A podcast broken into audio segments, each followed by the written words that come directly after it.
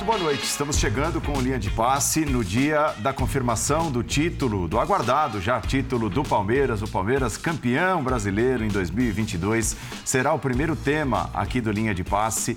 Palmeiras que entrou em campo já matematicamente campeão, mas eh, fez muito mais. Grande goleada, festa da torcida, estádio cheio, muita coisa de Palmeiras no primeiro momento né, do linha de passe, que vai falar também da vitória do Corinthians no Maracanã, 2 a 1 para cima do campeão da América, 2 a 1 para cima do Flamengo. O Corinthians matematicamente se garante na fase de grupos da Libertadores do ano que vem. Nós vamos a uma rápida parada. Você viu, estou muito bem acompanhado. Na volta, o nosso time de comentaristas fala e fala muito sobre o Palmeiras, o grande campeão brasileiro de 2022. Até já!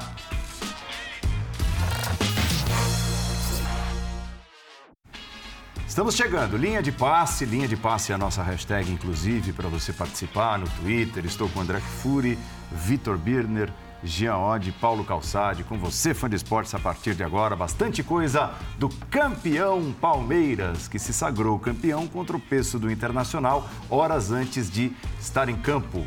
É, o Palmeiras é, sem olhar para o jogo do Inter, dependia só, só de uma vitória para cima do Fortaleza e veio uma vitória goleada, mas já com o título garantido depois do tropeço colorado na tarde de hoje.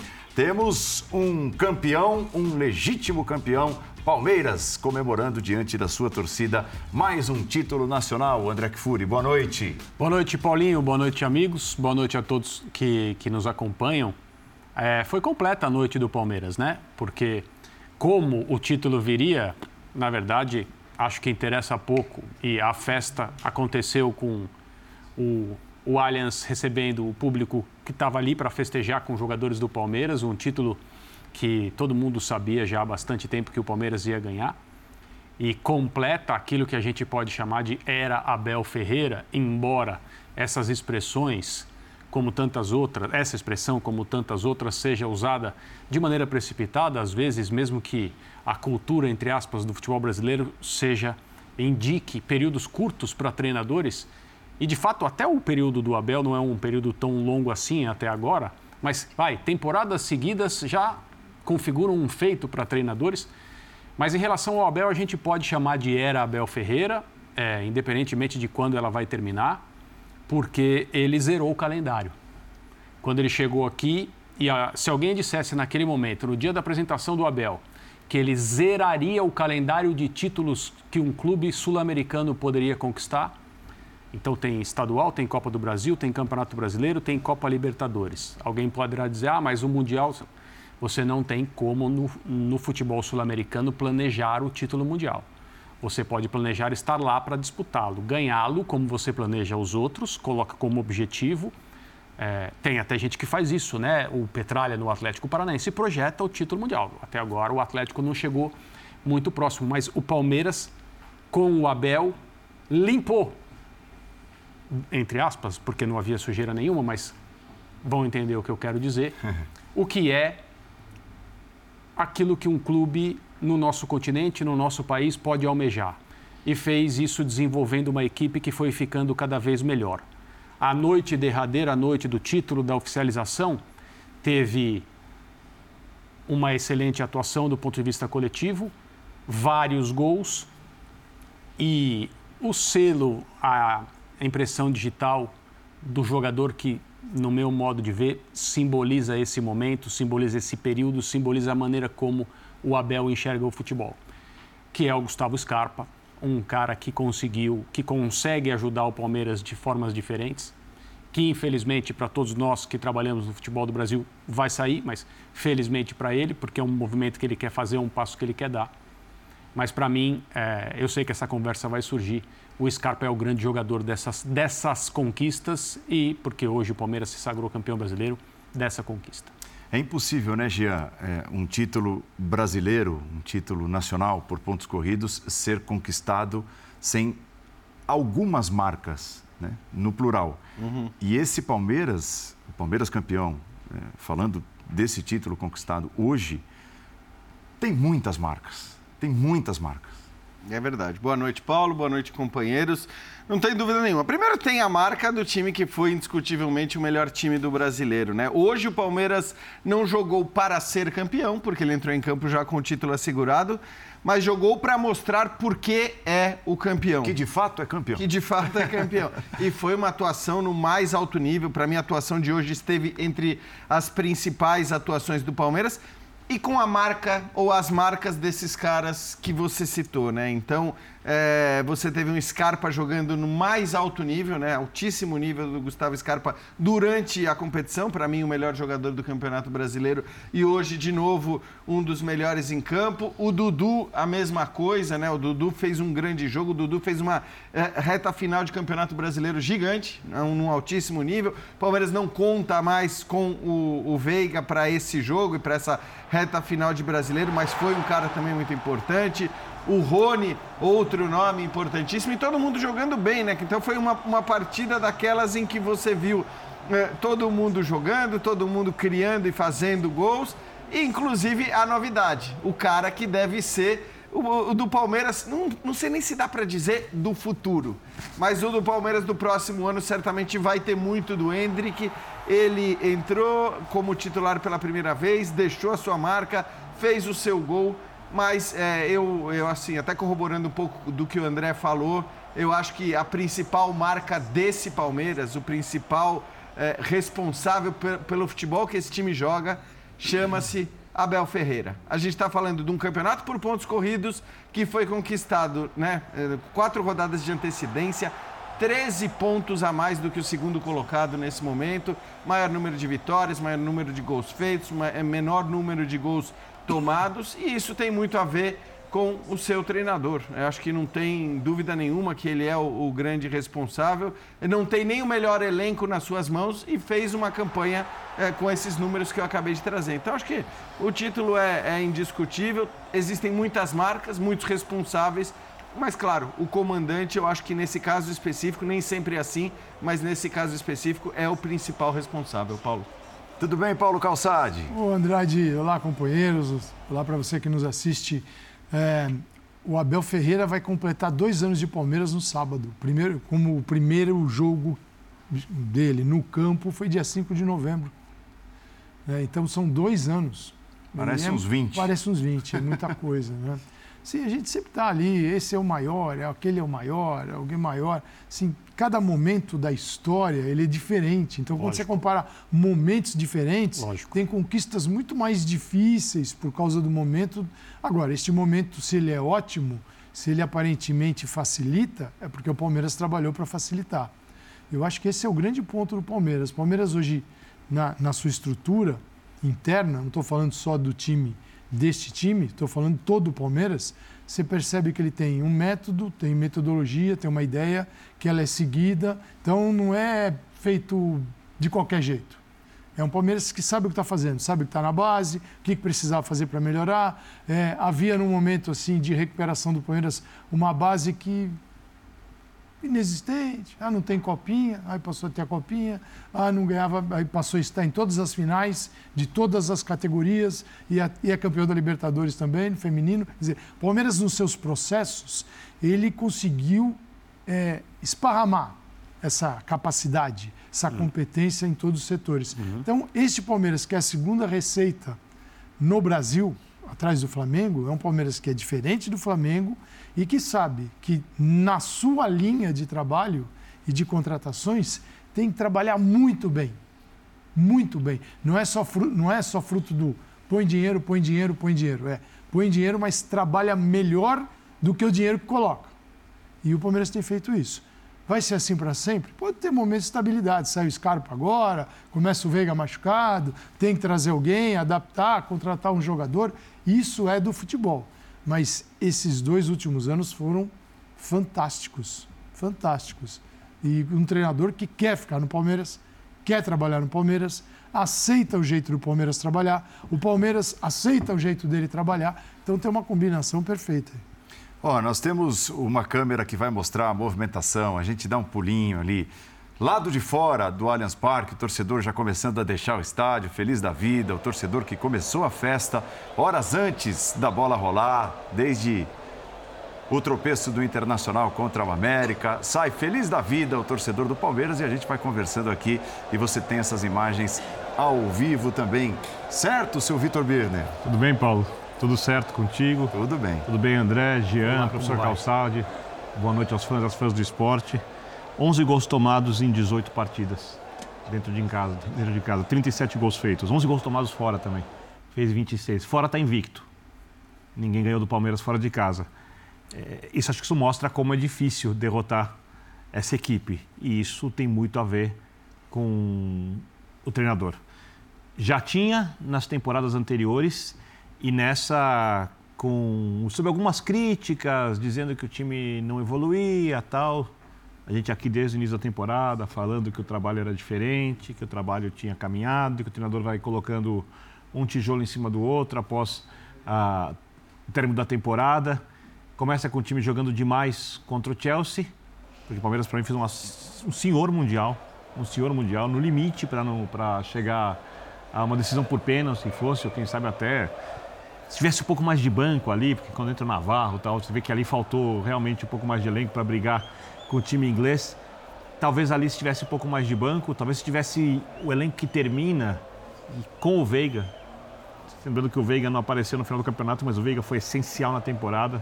Outra temporada sensacional dele. Se tivesse um pouco mais de banco, talvez ali conseguisse um resultado diferente. E é um time que mostra mais regularidade que as outras equipes do futebol brasileiro. E isso tem a ver com a força coletiva, porque se a gente for lembrar dos outros dois títulos mais recentes do Palmeiras, quando o Palmeiras volta a ser protagonista no futebol brasileiro, o sob o comando do Cuca e o outro sob o comando do Filipão, no primeiro, o Dudu foi o protagonista, principalmente no retorno. No segundo, eu até achava que o Palmeiras tinha o time brasileiro, do brasileiro melhor que o time da Libertadores, era dividido, o Dudu era o único que jogava ambas as competições. É... E Dudu, de novo, era o protagonista, junto com o Gustavo Gomes. Nesse, o Dudu precisou ser mais um grande jogador, porque tem o Scarpa. Eu acho que essa discussão de quem é o melhor jogador da equipe ela é um pouco cruel com um jogador do Palmeiras que, para mim, está no mesmo patamar do Scarpa, e eu considero o Scarpa é, o cara que mais resolveu jogos, mas o Gustavo Gomes, para mim. É. O que, que, que, que, reparo eu posso fazer, né? Isso aqui é o zagueiro, né? Então o zagueiro no. O que ele pode fazer a mais? Essa é, é a isso. pergunta, Nossa, né? É, Porque é até os gols ele faz. Ele é né, completo. Ele é completo. Então, assim, ter o Everton quando precisa como protagonista, que teve em um certo momento o Marcos Rocha jogando muito, o Zé Rafael teve um período jogando demais, e já falei do Veiga que teve outro período jogando demais. O Rony, que várias vezes decide. Ao contrário das outras duas conquistas que a gente viu, nessa o Palmeiras tem um time pleno. Um time que funciona de diversas maneiras, com diversos jogadores, com vários protagonistas e a assinatura disso é Abel Ferreira. Dois anos no cargo e assim, não é que nunca houve uma declaração, né? nunca houve assim, explícito. Ah, o Palmeiras, que já ganhou muita coisa com o Abel, esse ano vai buscar né, como prioridade, como primeira opção, o Campeonato Brasileiro. Uhum. É, as, as escalações escolhidas para a Libertadores, até pela dificuldade assim, pouco menor na fase de grupos, é, as escalações mostravam que o Palmeiras estava muito de olho no Campeonato Brasileiro. É, é, da cultura do técnico português, do técnico europeu, a valorização da Liga Nacional. Então, logo depois do Palmeiras ter disputado o Mundial, quando embarca na disputa do Brasileiro, a conversa nessa mesa e em outras mesas era a seguinte: Palmeiras vem forte para buscar o Campeonato Brasileiro. Entre nós, prioridade. Eles vão dizer não. Mas entre nós, está com cara de prioridade. Então, é, o, o Palmeiras, André, ele se preparou para viver esse momento e para ter alguns dos números citados pelo Birner e é. todos os destaques que vocês já citaram aqui. É. E, e, eu não acho que seja simples coincidência ou uma coisa que, que pode ser explicada pelo passar do tempo apenas o Campeonato Brasileiro, o título do Campeonato Brasileiro ter sido o último dessa lista. Porque o Abel desenvolveu a equipe para que ela fosse capaz de competir no Campeonato Brasileiro. Ela não tinha características que nos passavam a impressão de ser forte num, numa competição longa, é, é, em que você precisava ter atributos que entre tantas qualidades que os times que ganharam a Libertadores e ganharam Copas com o Abel, é, não mostraram ou não mostraram com a frequência necessária para ser campeão brasileiro. A campanha desse time fora de casa é uma coisa fora do normal. Concordo. E, e é possível a gente falar que o campeonato foi conquistado aí. Ah, André, só para só pra, só pra te. 37 pontos primeiro colocado, fora de casa. Isso. 28 Fluminense segundo. Em casa, Palmeiras tem dois pontos a mais que o Inter, três a mais que o Corinthians, quatro a mais que o Flamengo. A diferença É. foi fora de casa. É o desempenho fora de casa. A, a gente vive num contexto de futebol em que ainda se diz, e talvez seja verdade mesmo, que se você ganhar um ponto fora e fizer o seu trabalho e ganhar a esmagadora maioria dos pontos em casa, você tem uma campanha de campeão. E é óbvio, né? As campanhas dos campeões mostrariam isso, se a gente fizer essa projeção. Mas o que o Palmeiras fez fora de casa é anormal e é uma das chaves, se não a principal chave do título. E ele foi desenvolvendo a equipe, estou falando do Abel, claro, para que o time tivesse essa capacidade. Então, é, eu acho que tem uma questão de contexto. Acho que é natural em conversas internas no Palmeiras. Bom, está na hora de investir no Campeonato Brasileiro, porque esse é o título que não tinha sido conquistado até 2022. Mas o time precisava dar um passo à frente em relação ao seu trabalho com a bola, o nível de instalação no campo do adversário, controle do jogo eh, de maneira mais. eh, com mais tempo, eu estou querendo dizer mais duradoura em relação a minutos mesmo. E no campeonato estadual desse ano, o Palmeiras já mostrava, principalmente em jogos contra iguais aqui em São Paulo, que tinha essa capacidade. Eh, eh, teve um jogo no- aí, no- aí mesmo no Allianz com o Corinthians, logo depois da chegada do Vitor Pereira, que o time do Palmeiras controlou o Corinthians com a bola jogando no, campo de no seu campo de ataque, no campo de defesa do Corinthians, de uma forma que pouca gente esperava. E isso foi natural. Ver o Palmeiras jogando assim se tornou natural. E eu acho que esse passo à frente, esse desenvolvimento de equipe, permitiu que o Palmeiras fosse campeão brasileiro. E, de novo, não é coincidência que isso tenha acontecido depois das outras conquistas. Sabe, eu quero acrescentar só uma coisa, porque ano passado eh, a temporada foi justa, os títulos foram todos, todos os títulos conquistados do país foram justos, mas ela foi um pouco cruel com o Atlético Mineiro. Pelo futebol que o Atlético jogou, o Palmeiras conseguiu uma proeza eliminando o Atlético daquele jeito na Libertadores com uma estratégia, para mim, indiscutível. E, a gente falava disso antes do jogo de ida à semifinal, jogando muito fechado no Allianz Parque, e depois fora se superando além da estratégia.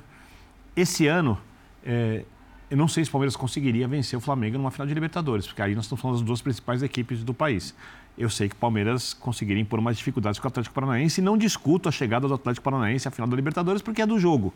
E foi limpa, na minha maneira de ver. Se alguém discordar, perfeito, repito, achei limpa.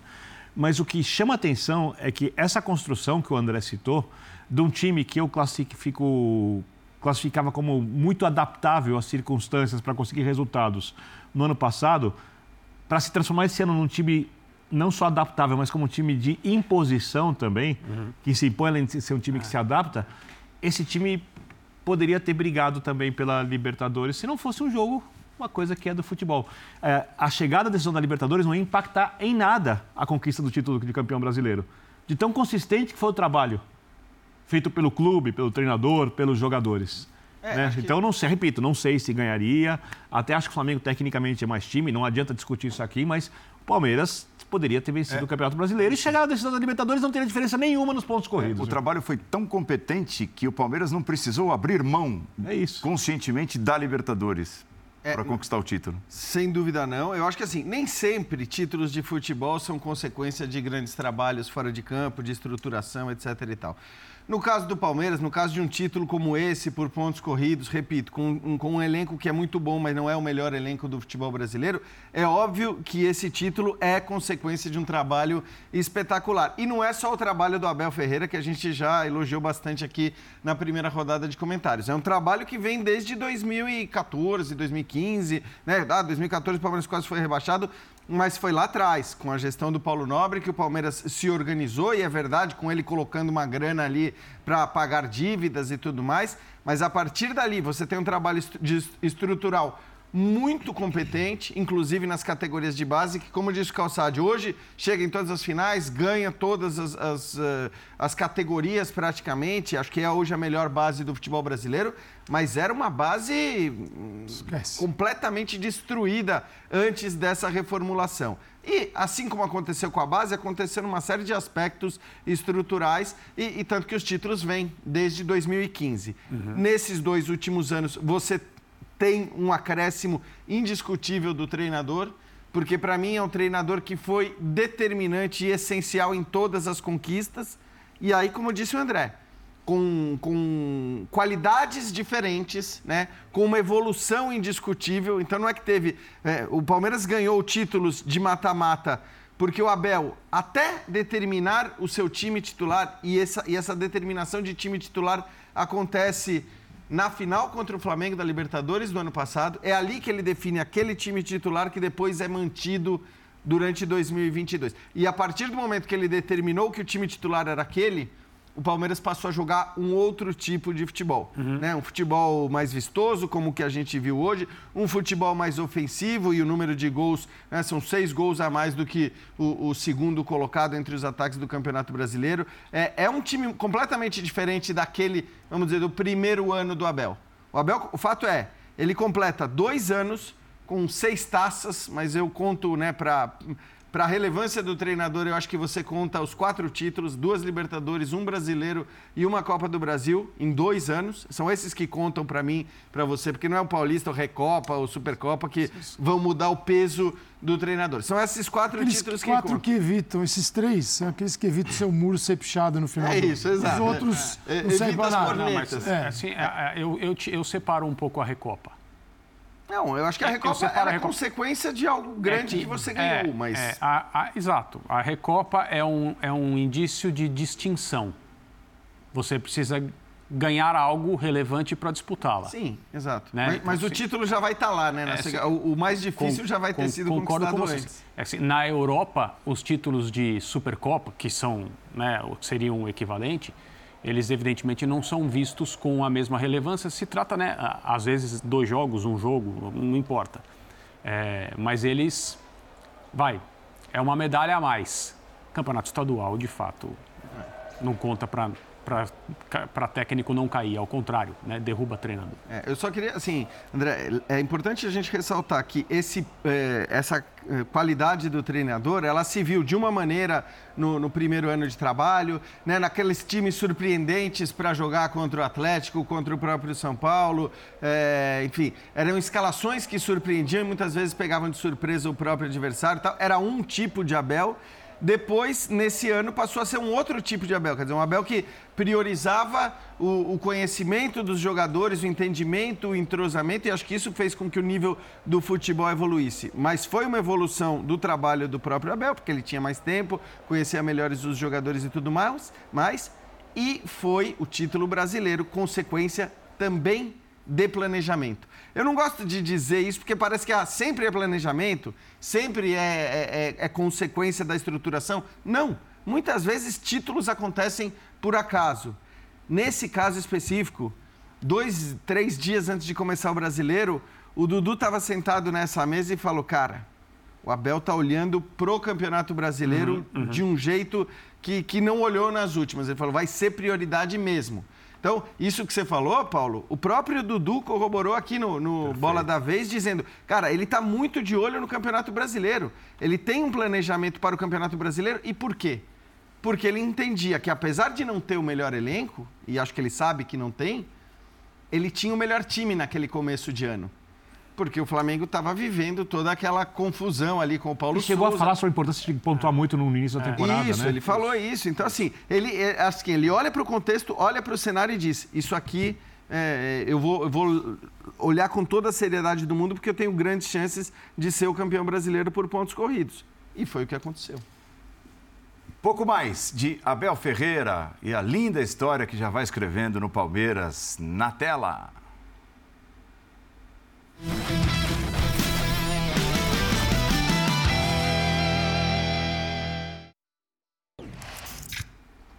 É, tá aí, ó. Títulos de Abel Ferreira no Palmeiras e nós vimos é, na tela anterior, né, na tarja lá embaixo. O que não é pouca coisa, Paulo Calçade, iguala ao número de troféus do Luiz Felipe Scolari, está já na galeria, com menos de dois anos, como você chamava atenção, é, para ser exato, né? menos de dois anos está na galeria dos principais e do Palmeiras. O que eu acho mais, mais legal dessa história é o seguinte: ele veio, ele veio para ficar, a gente sempre fica desconfiado disso, porque é uma imersão na bagunça. Vir ao futebol sul-americano e ao brasileiro, você vai mergulhar numa grande bagunça que, por mais que você conheça, quando você mergulha, que você conhece as peculiaridades daquilo. E ele nunca escondeu. Nunca escondeu. Né? Assim, é, a insatisfação, muitas vezes, com o calendário, com as coisas extra-campo. É, porque assim, um treinador com desta escola europeia e de onde ele vem, Portugal, que a gente conhece bem, e tem outros portugueses, você sabe exatamente naquilo que eles acreditam e no ambiente que eles foram formados. Claro. Isso não quer dizer que todos sejam iguais. Né? Você aprende, é como se todos os médicos saíssem iguais da mesma faculdade. Não é verdade, nem os engenheiros, nem os jornalistas, não, é, isso não acontece em nenhuma profissão. Mas você sabe o que ele aprendeu, o que ele absorveu e qual, era, qual é a crença que eles têm do futebol. Então, aqui é preciso de uma adaptação porque é muita casca de banana. Você não consegue treinar, você vem de uma ideia de treinamento que é quase perfeita. Você não consegue. Então, assim, desenvolver uma equipe não é fácil. Mas ele veio para ficar. E quando ele renova o contrato, aí ele dá um passo adiante e traz a família e então ele quer ficar mais tempo ainda.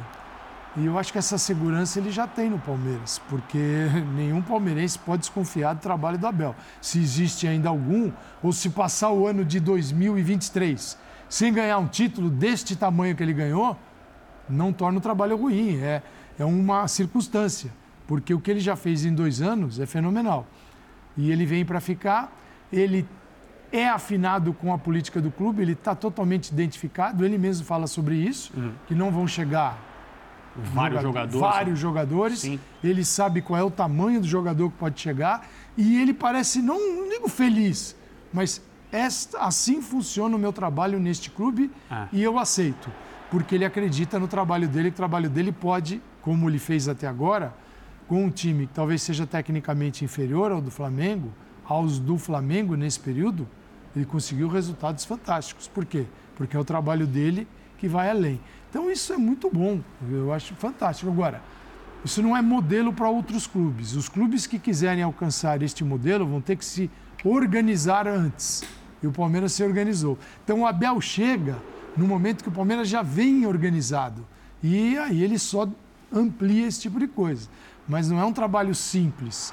Então é um trabalho, é um título do Abel, mas é um título, acima de tudo, do Palmeiras. Não é só do Abel.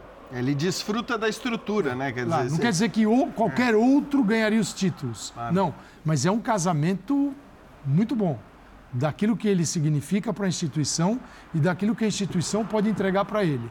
Eu acho até agora um, uma junção maravilhosa. Ele se aproveita muito daquilo tudo que eu falei que o Palmeiras começa a, a criar na gestão do Paulo Nobre. É. E tem para mim um episódio que é emblemático, que é um episódio de bastidor, tal, porque quando ele chega, ele não é um cara é, no, no, trato ali com, com os funcionários. Então, não é que ele é um cara amigão, um cara que todo tempo é.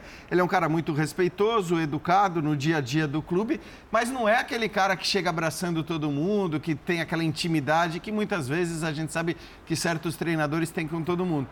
Mas é, eu acho que a maior prova do reconhecimento que ele dá uh, a quem trabalha bem foi um, um, episódio que acontece ali com o centro ali de inteligência do Palmeiras, com os, os, os profissionais que fazem esse trabalho de, é, de, de, de, garimpar jogadores, de apresentar alternativas, de trazer soluções. Quando ele, eu soube, ele, ele vai. Não tinha nenhuma relação com os caras, não era amigo dos caras tal, mas via que o trabalho era muito bom. Na hora que ele fica sabendo do salário de alguns deles, ele fala: não, não, não, não, pera lá. Esse cara é muito bom. Esse cara tem que ganhar mais aqui esse cara tem que ganhar. Então ele, ele acaba de alguma maneira reconhecendo os caras, mesmo sem ter a relação, mas vendo, eu preciso desses caras, esses caras são bons, e ele vai ali brigar por melhores condições salariais. Isso, né, não estou nem falando desse ano, isso aconteceu no ano passado ainda, mas ele, ele reconhece quem trabalha bem. E de certa maneira, eu citei o Dudu aqui, a relação do Dudu com, dele com o Dudu é essa aí. Não é que eles se amam, não, que eles são um, um... E lembra, teve um momento ali de rusga que ah, o Dudu vai sair. Todo jogo ele tira o Dudu. Isso, mas isso, aí o Dudu mas sai é, pisando duro algumas é, vezes. E continua tirando. É né? natural é, isso, né? É. Porque assim, é, é desculpa interromper, Gê, mas o Dudu, na primeira passagem, em que ele foi decisivo para conquistas e ele era o grande nome do time indiscutivelmente, ele vivia num ambiente. E aí eu não estou dizendo que esse é o ambiente errado ou esse é o certo, não, eu estou só apontando as diferenças. Ele vivia num ambiente em que havia status diferentes, castas, digamos assim. E o Dudu era o principal jogador do time e ele entendia que é assim que tem Você que ser. desfruta disso. Né? Porque no futebol brasileiro sempre se investiu mais na capacidade de é, decisão individual, sempre se investiu mais no gênio, entre aspas, do que na força coletiva. Uhum. E a maneira como o Abel enxerga o futebol é oposta a essa. Ele pensa primeiro na equipe e aquilo que cada um pode fazer. Quando o Dudu sai e volta, ele volta como se fosse para outro time. É. Ele volta para outra realidade. Onde talvez não caiba uma estrela tão Exato. solitária assim, né? Resolvendo aqui, tudo. Aqui não tem isso. O que nós temos aqui é um time de funções. Eu tenho essas para você. Você quer realizá-las? Ótimo, vai ser bom para você e para nós. Você não quer? Nós vamos tocar porque é você que está chegando. Eu não estou com isso dizendo que houve essa conversa, mas foi assim a a, a volta do Dudu foi nesses termos. E o Dudu, inteligente, falou: tudo bem, isso não significa que a partir daquele momento ele ia gostar de ser substituído no minuto 70. Claro que não. Mas ele é um jogador de futebol inteligente, vivido, e ele percebeu o que estava acontecendo. É, é, reconhecimento recíproco, é, né? Eu não vou, assim... eu não vou me furtar a não participar, né? eu não vou me furtar a participar disso. Eu vou fazer o que está sendo pedido. Talvez no momento que o Dudu volta, nem o Abel soubesse o quanto o Dudu era bom ou importante. Claro que Isso sabia. Eu, eu acho que eu vou por aí. Eu é. acho que ele não tinha essa. Eu, eu acho que ele não tinha noção do que, do que o Dudu poderia fazer. E acho que o Dudu fez, tá? É, fez. E, e, talvez nem o Dudu tivesse. O que, que é esse cara agora querendo assim? Pô, eu sempre resolvi os jogos aqui. É. Então, foi um processo com embates, sim. Foi um processo que chegou num determinado momento quase ao rompimento o rompimento do Dudu com o Palmeiras, mas chegou um momento ali é, em que houve a compreensão dos dois lados. Do Dudu dizer, cara, como esse técnico é bom, eu posso não ser amigo dele, não ser brother, mas ele é bom demais. E do Abel dizer, como esse jogador é bom. É, provavelmente é o meu melhor jogador do ponto de vista técnico claro. e eu também preciso dele. E, e acho que assim, é, é, profissionalismo, né? É a coisa do. Você não precisa ser brother. Você pode simplesmente ser um profissional que entende que aquele profissional trabalhando com você vai render para você muito mais do que, é. Sabe, que renderia e, só, desculpe, e é por isso que eu acho tudo que eu penso a respeito do Scarpa porque o Abel convenceu o Scarpa a ser um jogador que nem o Scarpa sabia que ele poderia ser. Primeiro, ele não queria ser. E depois, ele ignorava que ele poderia ser. Tem uma entrevista para o Globoesporte.com, se não me engano, eu acho que a gente tem que dar crédito sempre, em que ele diz textualmente: Eu não sabia que eu conseguiria jogar tão bem defensivamente. Eu não sabia que eu conseguiria marcar tão bem. E ele foi colocado numa, numa situação para fazer isso. Aceitou, fez, percebeu adicionou esse aspecto, agregou esse aspecto ao seu jogo.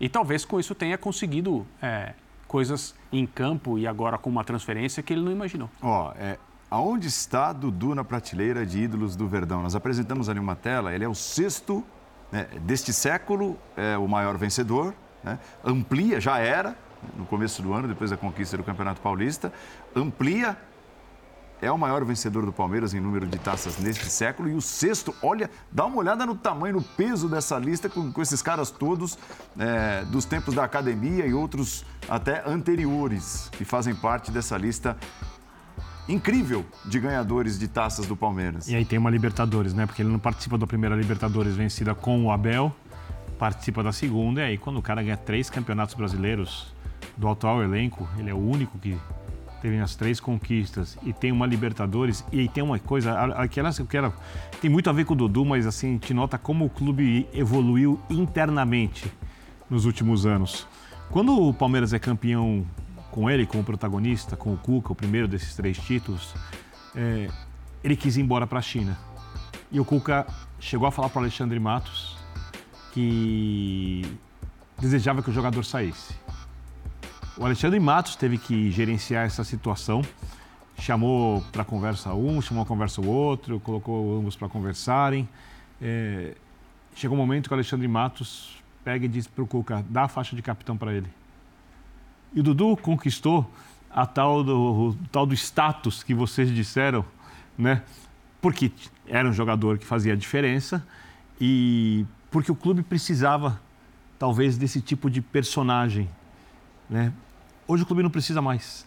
E quando o clube para de precisar de um personagem tendo um status acima dos outros jogadores, a não ser que seja o Messi, nós estamos falando do extra, extra, extra, extra classe, é, o clube acho que fica mais forte, fica maior, porque o clube fica em primeiro lugar, não a necessidade do clube. São coisas diferentes. E o Diego falava essa história hoje da adaptação do Dudu ao Abel, tem muito a ver com a capacidade do treinador. E, do, e do, e do Abel ao, ao Dudu também tem a ver com a capacidade do treinador, porque o treinador enxerga a importância daquele personagem. Então, eu acho que dos, dos três títulos do Palmeiras, e nos outros dois que o, em que o Dudu esteve, ele era o protagonista e o Palmeiras dependia demais dele. Demais. Nesse, o Palmeiras, repito, ele se torna um time mais coletivo, não tão dependente do Dudu, mas eu acho que a importância do Dudu nas coisas além do campo se tornaram mais importantes, porque os outros jogadores podem ter certeza, sabem do tamanho do Dudu no clube. Uhum. O jogador fala: opa, esse cara. Deixa eu ver se ele se ele está satisfeito. E esse cara tá, tá, tá, tá, tá, tá sendo mais um. Uhum. Tá jogando como nós. E aí começa. E aí é, é, é o efeito do inconsciente, né? Vai pro coletivo, porque o treinador sabe que conseguiu controlar todo mundo ou comandar todo mundo. Os outros jogadores respeitam o cara que tem mais títulos, né? Todos que passam a ser iguais todos se dedicam num nível tão grande que hoje, num jogo em que muitos times, em outras épocas, campeões, levariam o jogo, como a gente diz, na flauta. Na boa já é campeão, jogo fome. de festa é. tal. Não, não, não, não. O time de novo assinou o time com a cara do Abel Ferreira. Entrou ali para competir, para ganhar, para entregar para o torcedor que foi para o estádio. Quer dizer, número... o pacote é muito grande. O começo de jogo deixou isso muito claro. Né? Uma informação da TSPN aqui que mostra isso. O Palmeiras entrou campeão e hoje teve o maior número de recuperações de bola no uhum. ataque. É. Acabou o assunto, né? Então, é, 28 é. no é. campeonato todo. Então, é. entrou campeão, mas. Ah, mas você pode olhar e falar assim, claro, né? Aí não tem pressão, não tem peso, mas também você poderia olhar para o outro lado e falar assim: sem o compromisso, Exato. poderia ser um jogo. O Palmeiras claro, não qualquer. tinha a obrigação de competir, ele mas, podia escolher. Mas, é, mas a cara dele é competir. Eu estava imaginando isso ali na redação, vendo o jogo no momento à tarde que o Palmeiras se torna campeão, como é que como, como foram os outros momentos a partir do Palmeiras campeão? Como foi a ação de Abel com o seu elenco na concentração?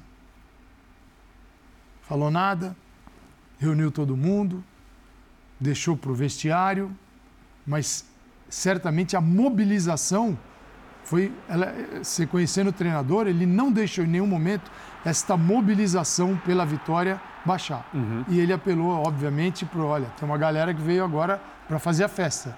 Eles não precisam nem mais torcer hoje. Eles só vieram para a festa do título. Porque é, a atuação do Palmeiras não foi contra um time qualquer, foi um time que é difícil ser enfrentado. E ele fez do, do Fortaleza um, um adversário assim, ele pulverizou o Fortaleza. Né? Então, eu acho isso bem legal, a capacidade do Abel de extrair o máximo de cada jogador pela, pelo máximo do tempo Professor. possível. Mas é, é, é, difícil isso. É só, difícil. Só uma coisa que. Porque assim, eu acho que é, o que é incrível do Abel e é que a gente tem dificuldades até é, de determinar qual é o principal mérito dele como treinador. Onde ele é mais forte? Ele é mais forte na questão tática? Por como ele monta o time, por, pelo, pelos, pelos posicionamentos dos jogadores, pelo treino, pela maneira como os jogadores se movimentam, pelas mudanças táticas que ele faz durante o jogo? Ou ele é mais forte do ponto de vista mental? de fazer com que esse time não sinta momentos complicados, de fazer com que esse time, em momentos já definidos, jogue a partida que jogou hoje, porque hoje o Palmeiras jogou claramente para mostrar por que ele é o campeão brasileiro e não jogou para ser o campeão brasileiro. E essa resposta em relação ao Abel Ferreira é muito difícil. Eu vou pegar, a gente está falando de prateleira de técnicos e tal, e claro que dos mais recentes, é, não tem dúvida nenhuma, e talvez sejam os dois maiores da história do Palmeiras, junto com o Oswaldo Brandão. Mas em relação a Filipão e Vanderlei Luxemburgo, olhando para os dois nos seus auges, para mim essa resposta é muito clara. Onde o Filipão é mais forte? Onde o Luxemburgo é mais forte? Sim. Né? Eu acho que a resposta, o Luxemburgo na parte tática e o Filipão na parte mental, na mobilização, ela é automática para todo ele mundo. Ele consegue fazer as duas coisas. No caso do Abel, e eu, e eu já perguntei isso para vários jogadores que a gente entrevistou aqui no Bola da Vez, né? o último foi o Piquerez, e os caras falam, realmente é uma resposta difícil de ser dada. Porque ele tem essa, esse domínio do, dos dois aspectos. E é claro que não é só ele, pessoalmente. Então é claro que ele tem a equipe dele, o Piqueires falou muito disso né, na, na, na, última entrevista aqui que a gente fez com ele no Bola da Vez. Ele falou que a equipe toda é muito boa, mas o fato é que essa equipe do Abel Ferreira, ela tem essa capacidade de fazer a tal da coisa do cabeça fria, coração quente valer muito, né? Esse, esse slogan valer muito, e a gente sabe que é assim de fato a cabeça fria em momentos difíceis e, e a determinação, a empolgação durante o jogo todo e a capacidade de convencimento de jogadores, hum. como a gente acabou de citar em relação ao Dudu. Não era fácil convencer o Dudu a ser um, um marcador de lateral em vários momentos, ele convenceu. E a capacidade tática, que acho que essa é indiscutível, até mesmo pela evolução do futebol que o André citou no primeiro comentário dele. Nós vimos ali, né, que, que assistência. Aquela foi a 16 assistência do Scarpa, que depois, até também nas imagens recuperadas, pudemos ver ali, tentou se arriscar no skate. O George é muito melhor que o Scarpa com skate. É... Ele se arriscou menos, acho que porque estava tudo encharcado ali, né, Paulo? É, é o Nottingham Forest olhando aquilo ali, né, falando, meu Deus do é... céu. Birner, é o melhor jogador do campeonato? Eu sei que você já citou Gustavo Gomes. Quem, Scarpa? É. Então, assim. Para mim é. Eu, eu voto nele. Mas assim, eu, eu me dói não votar no Gustavo Gomes, porque eu, como gosto muito de volantes, zagueiros, de jogadores que estão sempre se doando ao coletivo acima de tudo e mesmo que não brilhem, não fazem questão de serem lembrados, de serem reverenciados. Então, por isso eu gosto de lembrar e reverenciar esses jogadores, lembrar deles. Eu tenho muita dó de não votar no Gustavo Gomes, porque eu fico pensando o que, o que precisa fazer 10 gols no campeonato, zagueiro, para entrar na lista, porque não tem um, Quantos ele não fez? tem um reparo. Peraí, vote, fez por aí. vote no Gomes, então. Vote nele. Aqui é a eleição eu é, sei, é mas aí eu vou falar é o talento do Gustavo Scarpa, quando sai o Rafael Veiga, ele evolui, jogou em mais de uma posição. Mas a dificuldade a... é gerada pelo Palmeiras, é. porque a característica Difícil. do Palmeiras, assim, embora a gente esteja falando de nomes, a grande fortaleza desse time é, a, é o conjunto. então pronto. Tática, é o que brota. Eu, eu, então, assim, eu, é, essa é a dificuldade. Por isso que você está ali... Vote no Gomes. Vote, Gomes. Então, vote. já que você está hoje polêmico, é uma coisa rara, você merece. geralmente você é o cara mais racional, não. mais frio. Não, não. Eu vou votar no Gustavo Gomes. Ele merece. Eu, o que eu, eu vou votar no Gustavo Gomes. Assim, Pronto. Você não pode ficar feliz com a contusão de um jogador nunca. Né? Então, mas no momento que o Veiga deixa a equipe, o Scarpa assume claro. de tal Esse é maneira. É, e quando o Veiga deixa a equipe, ele era o melhor jogador do porque time. Ele tem, era. Porque ele tem. Né? Porque o Scarpa, ele, ele, é, maior ele é esse jogador. É. O Scarpa, ele é capaz de ajudar o Palmeiras e, e machucar, entre aspas, o adversário de diferentes formas. E, e no caso é, da saída do Veiga, é até assim, o Veiga era o cara que cobrava escanteios, faltas próximas à área, e o Palmeiras, depois que o perdeu, continuou sendo muito perigoso nesse tipo de jogada com o Scarpa. Acho que mais perigoso. É, mais, talvez é, porque o Scarpa cobra faltas diretas para o gol com uma rara habilidade aqui no futebol brasileiro. Vai dar gol trabalho. De falta, gol de falta é um lance, infelizmente, que foi cada mais. vez menos frequente. É, eu, eu acho assim, só é importante destacar em relação ao Scarpa, é, eu já ouvi de gente próxima a ele, o grande problema do Scarpa era a falta de competitividade. Quer dizer, ao mesmo tempo que o Dudu quer jogar todas, o Dudu quer estar em campo, o Dudu fica bravo quando sai nos 10. O Scarpa tinha uma relação um pouco diferente com os jogos de futebol. Então, para além da, da, questão técnica, que foi indiscutível, e, e, eu voto, entendo e acho muito bom o voto do Birner, porque o que mais o Gomes poderia ter feito nesse Campeonato Brasileiro? Até os gols ele fez. Até os gols ele fez. Então, eu acho muito bom o voto do Birner. Mas o Scarpa é, jogou num altíssimo nível o tempo todo, número de assistência, acabou fazendo seus gols também, é, e demonstrou isso que ele não demonstrava que é esse negócio de. Esse é um ponto. E como, né? como... como. Como é que você muda um cara assim? Como Depois é de um tempo, né, Talvez, é porque não é mais um Talvez com o temperamento de um técnico que é muito assim também, Sem que dúvida. pode ter aí no, zero informação. Mas pode ter despertado nele. Sem dúvida. Essa é. necessidade pode ter apertado uma tecla que até agora ninguém. Ou então, um outro contexto, se ver, do ponto de vista do Scarpa, dentro de um grupo em que há jogadores assim e ter sido estimulado por esses colegas a ser assim. Eu imagino que o Dudu seja um cara assim, com a, quando as energias dele são canalizadas, né, todas elas uhum. é, no sentido correto. Imagino que o Gomes seja um cara assim, por quê? Porque no momento em que o Abel precisou variar, lembra daquela frase do Abel? Não sei como nós estaremos do ponto de vista físico daqui 90 dias. É. Isso indicava que ele, naquele período, ia tratar de cuidar dos jogadores de uma outra maneira. Quem jogou todo dia? Gustavo Gomes. Não saía do time. Não saía. Só, só, saiu só um detalhe que eu quero colocar aqui. Eu fiz uma pesquisa muito rápida, espero não ter errado, vou te corrigir qualquer problema. Ele fez, gols, fez gol contra o Corinthians, contra o São Paulo e contra o Santos no Brasileiro. Fez gol contra o Inter, o segundo colocado, e acho que marcou oito gols no Campeonato Brasileiro. Ah. que mais vocês que mais, que mais um zagueiro precisa fazer para ser eleito é, assim, o melhor jogador do time? O que cara. o Gustavo, eu, é, Mas é mais ou menos o Courtois, né? É. O que mais ele poderia fazer? É, é tentar, é, boa comparação. É tentar pegar o contrário o que o Gustavo Gomes não faz bem é, é para um zagueiro de primeiro nível. Ah. O que falta? Ah, é porque sempre tem o mais, né, mais ele é um pouco lento, é, mais é ele violento, não sobe bem de cabeça, cartões, mais ele é, é esquentadinho. Se machuca muito. Não tem nada. Não, não tem mais. Não se machuca, não toma cartões, faz gols, é, é, um muro lá atrás, se antecipa, é um jogador de posicionamento absurdo. Tem muito a ver é. com a alma da equipe, com a postura da equipe. É, é o capitão do time, né? Então, assim, é, realmente é, é, Alguém mais vai votar no gol ou vou ficar sozinho? Não, eu acho até que. Vai ficar sozinho. Sabe? Você, você, você tá traído, você tá traído todas as suas ideias também. Você viu o tamanho das ressalvas? Gomes, o Birner. vai um pouco eu da acho que dá para votar no Gomes. Olha o perigo, é o Nottingham ah, Forest. Isso faz a diferença. Nottingham Forest tendo arrepios. É o Sandro Dias com ele, né? O Mineirinho. É. Eu, eu, acho que tem uma coisa importante que é o Gomes foi do, da primeira rodada à, à, à rodada do título Isso. nesse nível. É, e a gente sempre destacando o que ele fazia lá atrás. O Scarpa, ele toma o lugar do Veiga, né, num determinado momento. Porque o Veiga foi o cara que todo mundo dizia que era o melhor jogador do Palmeiras no brasileiro, o cara que merecia ir para a seleção, o cara que isso, o cara que aquilo. E a partir dali, não que o Scarpa estivesse mal, mas ele não era tão destacado. E provavelmente se o Veiga continuasse naquele nível, é, ele, ele pudesse ser escolhido o melhor do brasileiro.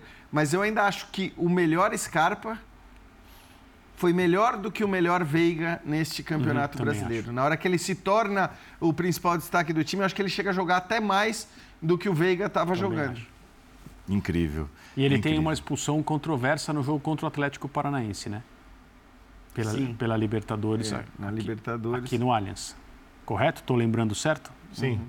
Sim a expulsão dele contra o Mineiro, né? Ele foi o segundo Mineiro, expulso. É, o Mineiro. Depois, foi o segundo. Depois da Danilo, Danilo primeiro. Contra o Atlético Mineiro. É. Já no final troquei, do jogo. É. Troquei o, foi times. o Murilo expulso contra Exa o Paranaense. Exatamente. Né? Aliás, diga-se, aqui, é, nessas ocasiões, nós falamos, é a ressalva, porque parece que, né, ah, tal, ganhou, tudo, é, sobre, poxa, mas é a cabeça fria mesmo? Lembra? A gente, botava, sim, a gente é, colocou em xeque. Sim. O time do Abel não é o time da cabeça fria e isso. jogadores expulsos em jogos isso. importantes em sequência. A gente isso conversou é. sobre isso aqui à época.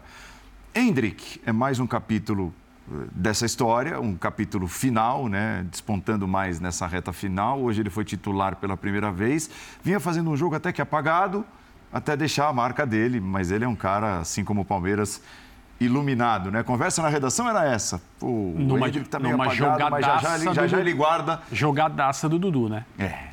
Uma jogada dessas de assinatura do Dudu pelo lado direito e a bola colocada exatamente onde o Hendrick precisava estar. É um futuro... Grande jogada. É um futuro próximo. É um futuro muito próximo. A questão é, é um futuro de quanto tempo no Palmeiras? Eu acho que essa é a grande questão. Diz que, diz que inclusive, a, a, informação trazida pelo Vinícius Nicoletti já há alguns dias, hoje estavam olheiros, Sim. nem sei se é usada essa palavra ainda, mas uhum. pessoal que, que analisa, né? De, que, três, observadores. de três gigantes, né? É. Real Madrid, Madrid Manchester City e Paris Saint-Germain. Paris Saint-Germain. Só esses, com pouco dinheiro, inclusive. a multa dele é 60 milhões de euros, né? É. É. É assim, eu acho que é, é, é, óbvio que eu não consigo imaginar. Né? Eu acho que assim, se o Palmeiras conseguir mantê-lo pela próxima temporada inteira, já tá bom. É, é uma pena que a gente diga 16 isso. 16 para 17. É isso. É. Mas é, nesse nível de jogador, nesse tipo de cara, a gente sabe que, é, infelizmente, é assim que as coisas acontecem. E eu acho que, sinceramente, esses jogos em que ele entrou, essas primeiras oportunidades, nós estamos falando de quatro jogos, né, se não me engano, é, não dava para ser melhor. Não. Eu acho que não dava para ser melhor. É. Não dava para ele ter feito mais. E não só pelos três gols, pela demonstração de, de qualidade é. de um garoto de 16 anos jogando contra caras de, de 27, 28, 29, o, 30. O jogo contra o Atlético Paranaense. Ele vira o jogo. E não, o lance que ele toca a bola pro Dudu e depois ele mesmo faz o gol. É, ele, Qualquer ele, atacante ele, definiria aquela jogada. O jogo que ele entrou si. no intervalo foi do Atlético? Paranaense? Foi. Ah, no intervalo foi. Atlético foi. Porque ele fez dois o, gols. O Abel, ali tem uma mudança no Abel, que eu acho bem legal. O Abel vinha pilotando bem e continuou pilotando bem essa passagem né, dele como jogador da base para o profissional. Não, e não, não atendendo às solicitações externas que poderiam tipo, estragar leva pro mundial, vida do moleque só porque leva alguém, pro mundial. É, alguém queria, vai leva pro mundial, 15 ah, anos, quer dizer, isso. tem umas loucuras que o futebol permite, mas tem que ter alguém ali. E o Abel vem colocar num jogo decidido, ele está treinando já há um tempo, ele precisa entender a mecânica do Palmeiras e não o Palmeiras o que precisa fazer para o Hendrick. Não é assim. E ele vai. O Abel põe num jogo decidido até que ele tem um jogo que ele precisa de um resultado diferente e ele acredita que o garoto pode, pode ser a diferença. Isso. Ali tem uma mudança isso. total de comportamento do treinador para o jogador, e, que é. E tudo, agora você vai entrar para. E tudo poderia ser resolver. assim, mas não ter o resultado. Exato. E teve. É por isso que o menino é diferente, né? E, e, e ele hoje... fez dois gols numa, numa partida em que o Palmeiras tinha que virar o resultado para impedir uma derrota que não, não tinha acontecido, como não aconteceu até uhum, agora. Uhum. E o Palmeiras né, se livrou de um de um, de um resultado ruim. Virou o jogo, 2 a 1 um. O Birner está lembrando, é o quinto jogo dele, na verdade, mas de fato eu estou com o Calçado, acho que a mudança se dá, né? nos primeiros jogos ele é, entra. no minutinhos, isso, aquela é... coisa de sentir o gostinho. É do... isso, para Abel dizer, bom, vamos ver. Vamos ver como ele se sai, vamos ver, né? O primeiro jogo é o jogo que o Palmeiras está vencendo por 3 a 0 contra o Coritiba e ele vai e, e, entra muito bem, até tenta fazer o gol ali. Depois já no jogo seguinte, não me lembro, acho que é Havaí, né? Faz a jogada do do gol contra do, do Vanderlan, depois já faz dois gols. Te, teve um São Paulo, né? Teve o São Paulo, que ele cava a expulsão do zagueiro do São Paulo. Isso. E aí o jogo seguinte, Geraldo. em que ele faz os, os, gols contra o Atlético Paranaense. É, e agora esse jogo de hoje, o primeiro como titular. Então tá claro, né? Isso que o Calçado está falando, o próprio jogo de hoje como titular. Claro, a gente sabia que o Palmeiras seria campeão brasileiro, se não hoje, seria na próxima rodada tal. Então não é que o título estivesse em jogo mas o Palmeiras poderia entrar em campo ainda sem ser o campeão e provavelmente o Hendrick seria o titular de qualquer maneira. Ele não foi titular é, porque o Palmeiras, eu não imagino isso pelo menos, porque já estava se falando muito, tá? É, então ele não, seria, não, não foi titular porque o Palmeiras já era o campeão. E o Mike estava lá à disposição, inclusive jogando bem na posição em que o, em que o Abel o vinha escalando ali, aí ele né, muda, põe o, o Dudu ali, o, o Rony aberto. E acho que é interessante também notar isso. Porque muita gente tinha dúvida. Bom, beleza. O Hendrick vai entrar no time no lugar do Mike. Será que ele vai entrar para jogar como centroavante? Até pelo, pelo porte físico, né? Menor do que o Rony, que é mais forte e tal. É, será que ele vai entrar para jogar como centroavante? Ou será que de repente ele vai começar jogando mais aberto e o Rony como centroavante? A gente viu que na cabeça do Abel ele é o centroavante Isso. mesmo. E, a, e, esse que... deve e... ser e pode ser o caminho para 2023. E o Rony, com a folha de serviços prestados ao Palmeiras nesse ano, com o número de gols, é colocado para jogar de uma, de uma forma diferente em relação ao que ele vinha fazendo para a joia, eu digo entre aspas, porque essa palavra é tão usada para outras pessoas, outros jogadores, e no caso dele deve ser, deve ser usada mesmo, para que o Hendrick se sinta confortável em relação a o que são suas virtudes e como ele gosta de jogar. Na hora do gol, a comemoração exibe como os seus companheiros o enxergam, todo mundo foi lá fazer a dancinha com ele e tal. Ele está completamente integrado, porque o trabalho de levar, de levar a essa integração foi bem feito. E a noite foi completa, né? Teve gol do Dudu, teve um lindo passe, uma assistência do Scarpa e teve uma jogada trabalhada para o Hendrick só tocar a bola para a rede para ele deixar a marca dele também na noite do título. Eu acho que ele vai ficar aí enquanto for possível. E, infelizmente, alguém que tem as características que ele tem, a projeção que ele tem faz muito tempo já, o Palmeiras está até no lucro. Esquece o lucro que vai ser é, construído com a negociação dele, o lucro técnico. Uhum. Porque ele poderia ser um desses que de vez em quando a seleção brasileira chama para evitar que algum outro país naturalize para perdê-lo. Então acho que o Palmeiras vai utilizá-lo provavelmente até ele fazer 18 anos e não dava para esperar mais. Porque quando ele fizer 18 anos, alguém que tem toda a perspectiva, até fora do Brasil, que já foi criada em torno do nome dele, quando ele fizer 18 anos, o futuro dele vai estar completamente resolvido. Para onde ele vai, onde, onde ele vai morar, qual é a casa, a, carta, a primeira carta de motorista vai ser em outro país e tal.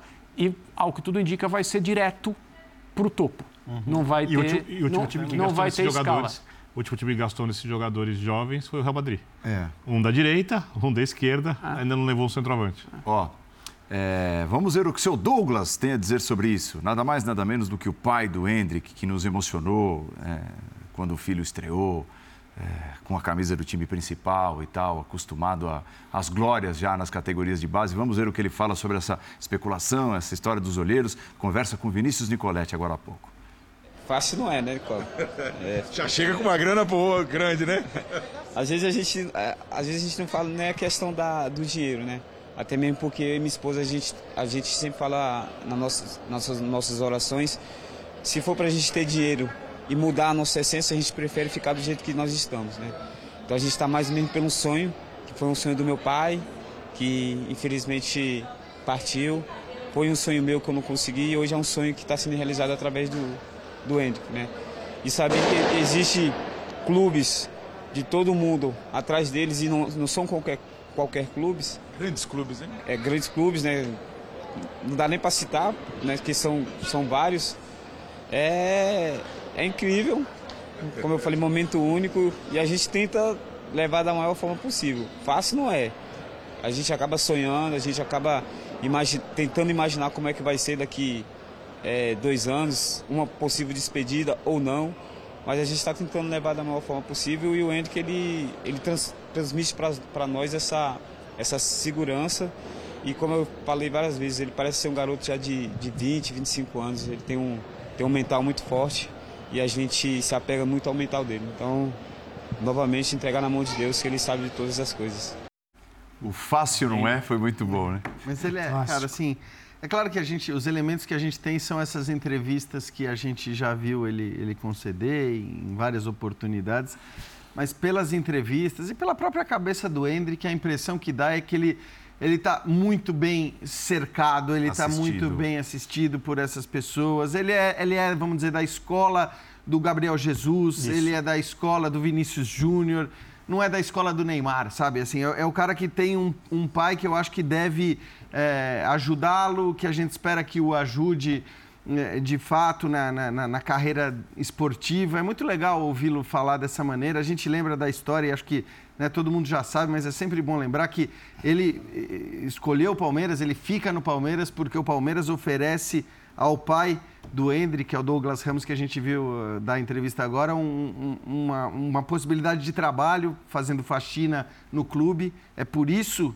que o Hendrick fica no Palmeiras, porque se não fosse uh, o emprego, a vaga de faxineiro para o Douglas Uh, o Hendrick não teria condições de ficar no Palmeiras. Então é uma história muito linda, né? Daquelas histórias que a gente vai lembrar para sempre. E que legal, e que legal que, que o pai do Hendrick parece ser um cara muito legal, como era, como foi, né? É tão importante na carreira do Gabriel Jesus, a sua mãe, nos, no, alguns anos atrás.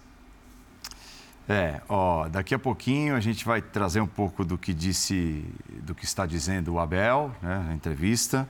O, Abel Ferreira, o técnico campeão campeão brasileiro pelo Palmeiras. Você segue ligado, nós temos mais meia hora de linha de passe, depois tem Sport Center, a nossa programação vai seguir, tem muita coisa ainda de Palmeiras, o grande campeão brasileiro de 2022. Daqui a pouquinho a gente vai falar também da classificação do Corinthians matemática já para a fase de grupos da Libertadores. O Corinthians, de certa forma, dá uma carimbada na faixa do Flamengo campeão da Libertadores. É claro que era um outro Flamengo, então, um time remontado, basicamente reserva, que enfrentou o Corinthians nesta noite no Maracanã. É o linha de passe, um linha de passe especial, trazendo a comemoração do Palmeiras. Mais um título conquistado pelo Palmeiras. Vamos tocar a bola então para Corinthians e Flamengo, Flamengo e Corinthians, e daqui a pouquinho a gente recupera o Abel Ferreira e traz a palavra do técnico campeão brasileiro. O Corinthians fez o que se esperava dele, Paulo Calçado enfrentando o Flamengo ainda em festa e, e todo diferente? É, o Flamengo em festa com um time que ainda compete, né? Sim, é claro que a festa, todos participam da festa. Quem jogou, quem não jogou, está todo mundo feliz. Então é uma baita ressaca ali. E o Corinthians tinha uma missão que, independ... que não estava atrelada à festa do Flamengo. Então foi e jogou dentro das suas possibilidades. É, e o Corinthians tem um momento assim difícil, porque ele não tem jogadores. Ele não tem como escalar um jogador pelo lado direito. Ele não tem o Mosquito, ele não tem o Adson, e vai de Matheus Vital deslocado, é, o, o, Renato Augusto no banco, e a gente vê no momento Flamengo antes do jogo, né, comemora com suas taças conquistadas, título de Copa do Brasil, da Libertadores. O Corinthians precisava vencer, o Flamengo começa forte, com a exigindo a defesa do Cássio, o Corinthians responde, mas é um Flamengo de festa, torcida no Maracanã, lotado, e com o Roger Guedes e o Yuri Alberto, aí essa resposta, belo chute, defesa do Hugo. É, e o Corinthians, assim, tentando se equilibrar para poder chegar, quem sabe, a uma vitória. E ele consegue chegar. No segundo tempo, no momento que também o Vitor Pereira Começa a mexer e mexer bem até na equipe. E o Flamengo também mexido não. já com alguns dos seus nomes. Não, e começa a colocar. E, e o Flamengo até assim, o segundo tempo do Flamengo, boa parte do segundo tempo do Flamengo foi melhor. Né? O Flamengo começa melhor o segundo não, tempo, não, é melhor não é, não é que o Corinthians com o Flamengo de, da festa, o Flamengo B, o Corinthians dominou o jogo, é, o Corinthians tomou conta. Ele competiu, poderia ter tomado os gols, a gente está vendo o Cássio trabalhar, e ele consegue ganhar o jogo no final. Então não foi é, nenhuma moleza olhar para o Flamengo com uma outra equipe e achar que o Corinthians estava cheio de vantagem. E aí veio o gol do Queiroz, jogado do Matheus Vital pelo lado esquerdo. O Du faz o gol. É, depois o Corinthians vai tomar um empate, um baita de um golaço no segundo tempo. Mas é um Corinthians que conseguiu, assim, olhando para o placar, sair com um resultado gigante no Maracanã, que lhe dá tranquilidade ao gol. O, o primeiro tempo, né, Calçade, foi um primeiro tempo acho, muito equilibrado, de chances para os dois lados. Qualquer um dos dois poderia ter saído vencedor. É, acho até que o Flamengo criou mais, jogou mais no, no segundo tempo. Mas aí, sinceramente, eu acho que é o que o Calçado falou. A situação do Corinthians também, claro, estamos falando de um Flamengo reserva, sim, Flamengo reserva. Mas quando a gente começava o programa falando né, sobre o elenco do Flamengo, acho que a demonstração né, da qualidade que tem o elenco do Flamengo é esse time reserva. Um time muito forte, um time de, de muita qualidade, um time que tem condições de jogar de igual para igual pra, com qualquer equipe do futebol brasileiro, com sua equipe principal, com seu time principal. É, então, no fim das contas, o resultado acaba sendo muito importante para o Corinthians, porque eu acho que fecha um ano de alguma maneira positivo, sim. Chegou à final da Copa do Brasil é, e perde para o Flamengo, né? Não é que chega como grande favorito e acaba. E, e teve uma coisa, acho marcante desse, desse jogo, que são os dois autores dos gols porque de alguma maneira eles simbolizam né, o melhor do Corinthians na temporada. O do Queiroz como um cara que surgiu para ser uma peça importante do Corinthians dos próximos anos, se ele, né, evidentemente, ficar e permanecer e tudo mais. E o Yuri Alberto, que aí assim é uma incógnita, porque a gente não sabe se ele vai ficar ou não. Mas é um jogador, né, que apesar daquele comecinho que já tinha. É incrível, cara. Acima da média. O no Brasil é uma loucura, porque assim, aquele comecinho já tinha gente discutindo, ah, esse cara aí que vocês falaram tanto, que ia chegar, ia ser. Eu acho que ele, ele vai provando a cada jogo, a cada rodada, o quanto ele pode fazer a diferença para um time que tinha uma dificuldade nessa posição. Tem um jogador hoje indiscutível, a questão é saber até quando esse jogador indiscutível vai permanecer O no Corinthians clube. começa a lançar bem o Vitor Pereira e o Robert Renan. Zagueiro, joga pelo lado esquerdo, seleção brasileira da base. É bom jogador. Ele está começando a. Daqui a pouco a gente tem um, um novo titular no Corinthians. Porque ele, joga, ele é bom. Ele é bom. E é um menino que é observado também por equipes de fora, até com proposta já há um bom tempo. Então é um jogador que ele precisa estar no campo. Não adianta ser bom e não chegar. É, então, assim, como o resultado foi fantástico, para o Flamengo não altera nada na vida do Flamengo, para o Corinthians altera muito. É, mas é um Corinthians que termina a temporada assim, arrebentado. Sem jogadores no banco, atacante. Tinha o Giovani. Só.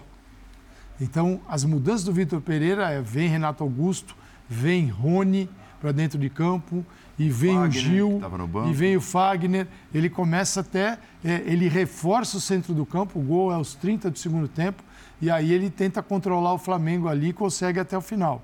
Então, foi um Corinthians que, Então, dentro a- das até suas por estar possibilidades- arrebentado, é tão importante para o Corinthians, é porque foi um Corinthians arrebentado em vários momentos da temporada.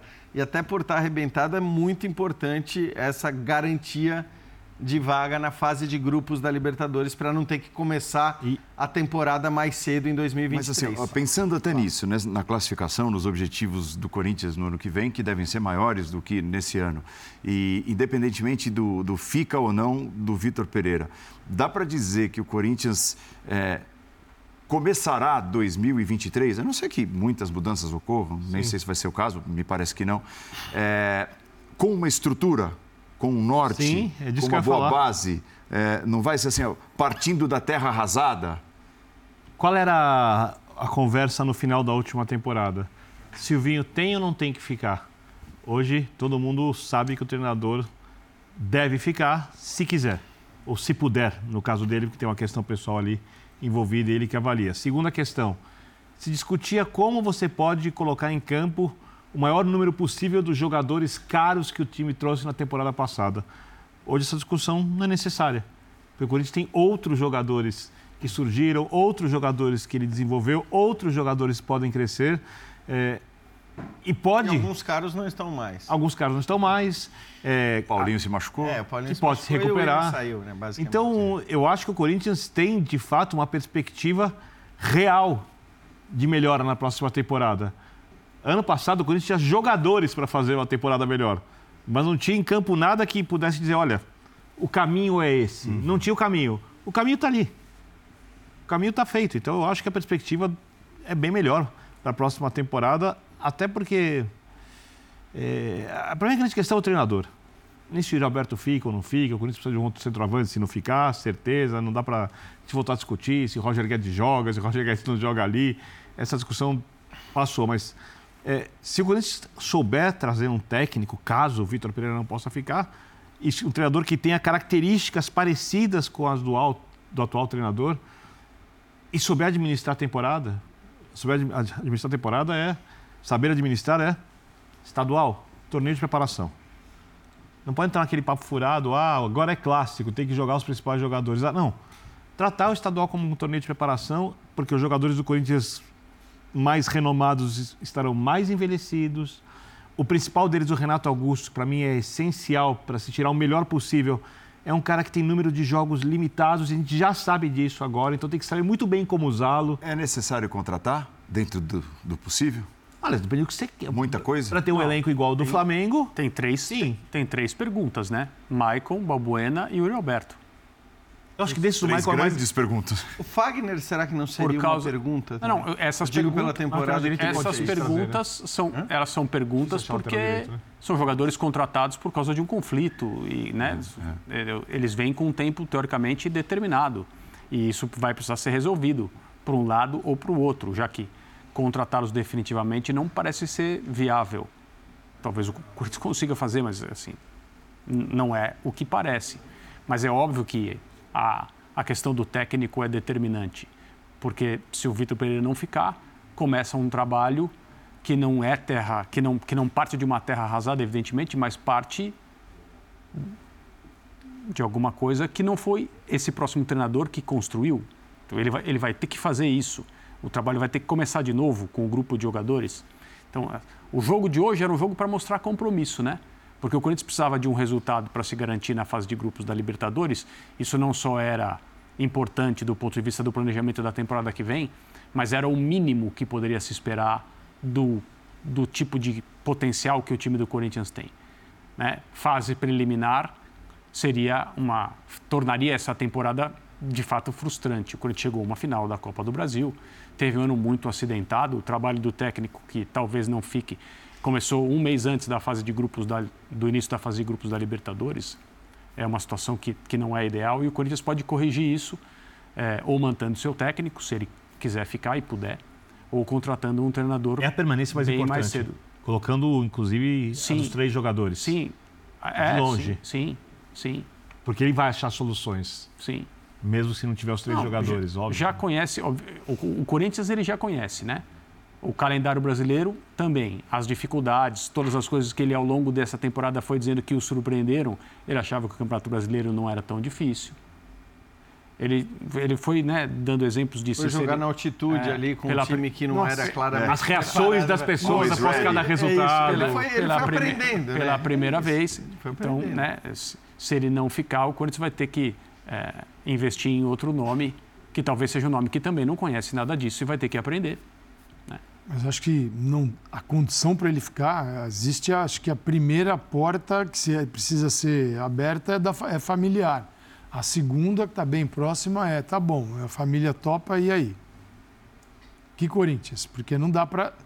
Com o elenco que o Corinthians tem hoje, eu acho que para ele não vale a pena ficar.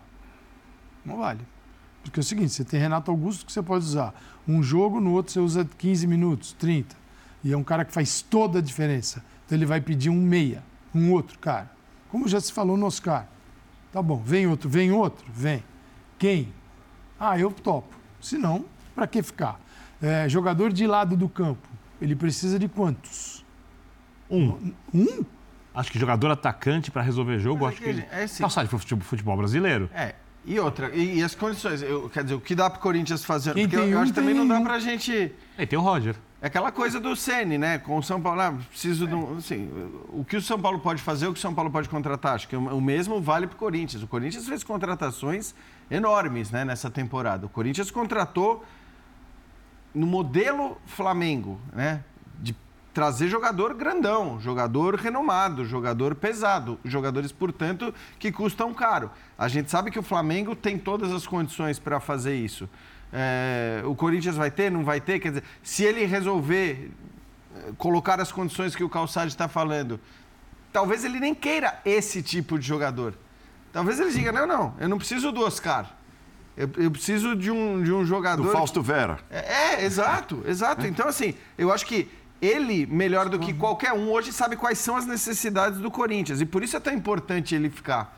Porque ele sabe uh, quais são as necessidades que o time tem e que tipos de jogadores, dentro do orçamento que o Corinthians vai ter à disposição, é, vão, vão ser hum, úteis uh, ou, ou mesmo viáveis, né? Dentro daquilo que a direção vai dizer que ele, que ele pode. E tem o primeiro volante, Fausto Vera, grande contratação, é, obra dele. De esse cara aqui pode trazer que isso aqui vai, vai dar dinheiro para vocês.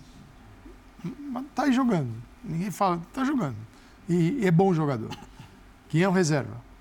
Não existe. Fausto Vera não existe. Não existe.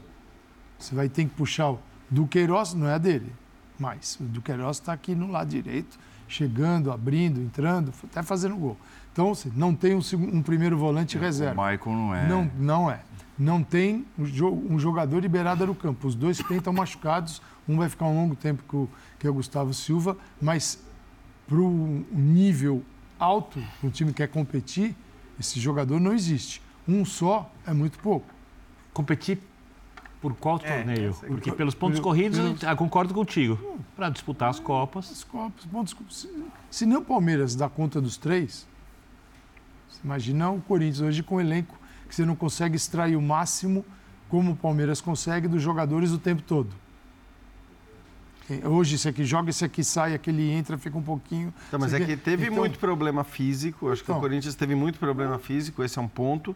É, E tem a questão de extrair o máximo dos jogadores, porque eu sempre lembro, eu não, eu não esqueço nunca que essas avaliações de elenco elas mudam muito de acordo com o desempenho dos jogadores. E o desempenho dos jogadores é baseado naquilo que o técnico consegue ou não extrair. Então a gente fala hoje, né, tão bem do Palmeiras e desses jogadores e lembra do que já foi falado sobre Gustavo Scarpa, do que já foi falado sobre Rafael Veiga, do que já foi falado sobre Rony, é, do que já foi falado sobre Zé Rafael. São todos caras que foram um pouco ou muito contestados em algum momento da carreira. Então, é, tem isso também, quer dizer, você tem que conseguir tirar o máximo e eventualmente descobrir os garotos. Agora, de fato, eu acho que nesse aspecto, o Corinthians, que já foi um modelo né, de um time que, que, que trazia garotos da base o tempo todo para. então, aquilo que a gente dizia no começo do, do, do programa sobre o Palmeiras, que conseguiu é, transformar o nada numa categoria de base E o Corinthians trouxe, hein, Jean? Trouxe- O Corinthians trouxe Duqueiroz, o Corinthians trouxe Mantuan, está lá no Zenit. O Corinthians trouxe João Victor, Benfica. Eu digo, eles vieram e já foram. Então, sim, Sim, os- não- só, não ficam, Só né? nessa temporada aqui, você teve os Mas é três... aquilo que você sempre fala, né? Dada a condição financeira, o primeiro troco que chega. Corinthians, claro. O Corinthians tem, a gente sempre conversa isso, Paulo. O Corinthians tem um padrão de venda 5 milhões. Sim. Se você fizer a média, pode sair raramente, mas quatro, cinco, máximo seis. Quatro, cinco, máximo seis. Né? Não passa. É assim. Quando não faz, no caso do Mantuan, para trazer o Alberto, foi o goleiro Ivan, o Mantuan. É, vamos ver como é essa negociação. Porque é o seguinte, né? a- de todos os efeitos, a situação que permitiu a saída de jogadores da Ucrânia e da Rússia, ela persiste ainda. Infelizmente. E, infelizmente. Em algum momento a FIFA vai ter que tomar uma outra decisão Exato. de ampliação disso, é, porque ela está aí. O jogador tem o direito de querer jogar lá. É, é melhor não ter conflito. Melhor, melhor situação. Ele está aí, daqui- ele persiste. Então, isso influencia numa série de, outra, de equipes do mundo todo, principalmente nos brasileiros que foram lá e pegaram jogadores. Mas o Corinthians, o torcedor acha, talvez, que vai competir com o Palmeiras e Flamengo. Para competir com Palmeiras e Flamengo, precisa de uma situação que o Corinthians não pode desfrutar hoje. Não tem dinheiro. Não pode fazer essas loucuras para tentar competir. E olha que já fez muitas. Mas Para outros. não tem, mas gastou, mas Wirner não tem o nível de certeza que o Palmeiras tem e o Flamengo. Então, Não, o gasto não produziu isso. Perfeito. Mas tem capacidade produziu. de gerar receita. Não se quiser. produziu. Não de um dia para não de um dia para noite, não de uma temporada para outra, mas tem essa capacidade. Como prometido, é, voltando ao campeão, Abel Ferreira, o técnico campeão brasileiro. Vamos perceber ali um pouco da emoção do Abel depois de conduzir o Palmeiras a uma grande goleada, na confirmação do título nesta quarta-feira, histórica, de muita festa, de muita alegria, de muita chuva e frio aqui em São Paulo, para o torcedor do Palmeiras. Abel Ferreira no linha de passe. Olha, tenho te corrigir que não- a primeira vez que fui campeão como treinador não foi, não foi aqui. Não. Foi no Sporting Clube de Portugal, fui campeão de júniores. Meu primeiro troféu. ah, e assim, foi o meu primeiro campeonato. Eu sei que alguns de vocês não me conheciam, né? mas hoje já me conhecem, isso é que é importante. Abel, boa noite. É, você conquistou hoje uma competição em um formato diferente que ainda não havia conquistado e agora tem de todas as maneiras: mata-mata de Libertadores, Copa do Brasil, só em duas finais, como foi a Recopa Sul-Americana, e vem agora uma competição por pontos corridos. O que, que esse título do Campeonato Brasileiro representa na sua carreira? Uma conquista que hoje veio de uma, de uma forma inédita desde a sua chegada ao Palmeiras. Acima de tudo, um sentimento de, de orgulho ah, e um, um sentimento de grande honra pertencer a este grupo de trabalho, que são, é um grupo de trabalho de, de excelentes homens, excelentes jogadores. Ah, muita gratidão também uh, e é mais um título que este grupo de trabalho tem vindo a colecionar. Eu disse-vos várias vezes que estes jogadores nasceram para fazer história no clube e mais do que ganhar, é ganhar de forma consistente. É isso que nós temos feito uh, desde há dois anos a esta parte, este grupo de trabalho. Uh, eu não sei se na história aqui no Brasil há uma equipa que ganhe tanto e de forma tão consecutiva, porque a história diz-nos que depois de ganhar há sempre um relaxe e esta equipa continua uh, a ir à procura de mais. Este ano ganhamos três títulos e esse é o nosso o destino deste grupo e portanto um grande um sentimento de grande de grande orgulho e de gratidão por fazer parte e por ser treinador deste deste grupo de trabalho e deste clube. Abel, boa noite. Primeiramente, parabéns pelo título do Campeonato Brasileiro. É, há dois anos você chegava aqui ao Palmeiras e falava que não vinha aqui a passeio, que vinha para trabalhar e conquistar coisas. Dois anos depois, duas Libertadores, Copa do Brasil, Brasileiro, Recopa, Paulista. Queria que você falasse como que foi essa sua trajetória nesses dois anos e a importância que a sua comissão técnica que veio com você de Portugal te ajudou também nesse trabalho no Palmeiras que é tão vitorioso. Olha, em primeiro lugar, ainda bem que falas na minha comissão técnica, eles trabalham comigo desde sempre. Uh, uma equipa técnica está comigo desde sempre. Uh, nunca senti necessidade de nem de reforçar, nem de mandar embora ou trocar, porque de facto uh, são, acima de tudo, é gente muito competente que me ajuda.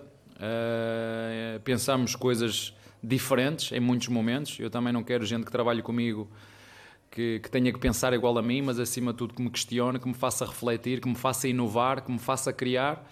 E é isto. Uh, eu cheguei aqui a dizer que para ganhar títulos, só se ganha títulos quando se pode fazer parte de grandes clubes.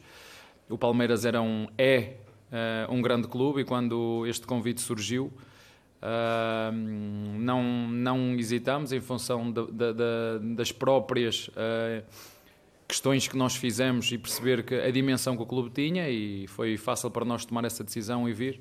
Isto é fruto de um trabalho não só destes dois anos, mas é fruto de um trabalho de 11 anos de carreira que, que, hum, que temos juntos. Começou, como te disse, o teu colega não sabia, mas começou no Sporting Clube Portugal, no, começou a disputar a Liga dos Campeões dos Júniors, porque lá há a Liga dos Campeões, que é igual à Libertadores aqui e começou com, com, um grande, com um título. No ano seguinte fomos à final dessa Liga dos Campeões. Um, e tem sido um, uma trajetória, assim como foi como jogador, como treinador, consistente, à custa de muito trabalho, sobre tudo isso. Não foi à custa de, de jogos escondidos, não, foi à custa de muito trabalho, muito suor, muita mentalidade, muito compromisso, muita vontade de querer ser melhor. E isso é o nosso, é o nosso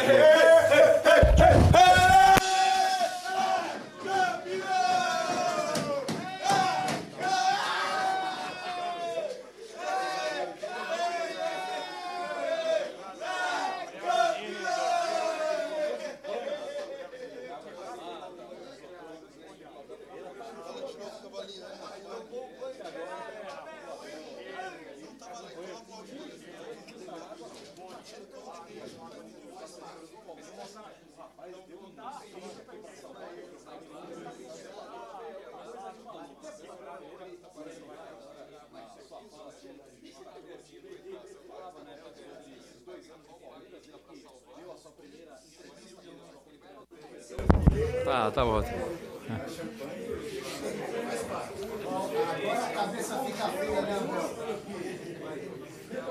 Sabe bem, sabe bem. Dá para é continuar? gostoso, este, o líquido que tem dentro é gostoso. Dá para continuar? Vamos lá? Vou seguir aqui. Ô, Abel, falando agora da temporada, né? Uma temporada de cinco derrotas, se a gente colocar do Chelsea ainda na temporada passada. No time que mais venceu, menos perdeu, mais gols. Uma, uma temporada praticamente irreparável do Palmeiras, né? É, é, o seu melhor momento também da carreira, falando dessa carreira curta e, e, e também dá para começar a pensar em 2023 como que faz para manter a rapaziada no nível para continuar ganhando? Olha, eu aquilo que são os meus valores enquanto homens eu não eu não os altero em função daquilo que eu ganho ou dos títulos que eu que eu ganho. Não é não é isso que me guia. Tanto é se vocês se lembram eu quando cheguei eu não prometi títulos. E continuo a dizer exatamente o mesmo. Eu prometo trabalho qualificado prometo dedicação, prometo fazer tudo com os recursos que tenho para potenciar, e essa é a minha missão, ajudar os jogadores. valorizar os jogadores, valorizar o clube e fazer tudo para ganhar a cada jogo que nos passa pela frente. Foi isso que nós fizemos quando chegámos, quando, em, quando chegámos até aqui. Valeu, valeu. Teve lá o, o tradicional banho. O, esse, nota que foram dois garotos que foram, né? É. É, eu acho que os grandões, os grandões na idade, que disseram assim: vai lá. o homem é brabo, né? Vai Sabe lá, lá como vai reagir. Vai lá que você vai continuar na reserva. Ele continuou focado na entrevista, né? Não, e depois ali na mesa, né? O empenho, o Abel Carpinteiro. Muito bom. Acho que nem o André manteria tanto foco. Né? Não, eu já teria levantado e ido embora. Imagina uma noite fria que nem essa, levar. E tomar um banho desse aí. Um banho de gelo. Intervalo, voltaremos para o desfecho do Linha de Passe. Até já.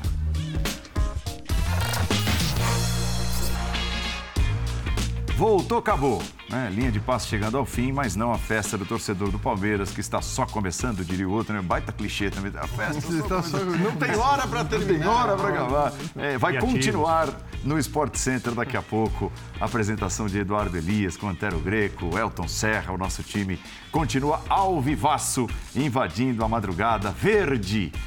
Campeã brasileira, parabéns ao Palmeiras. Valeu, André. Valeu, Paulo Calçade, Jean Oddi.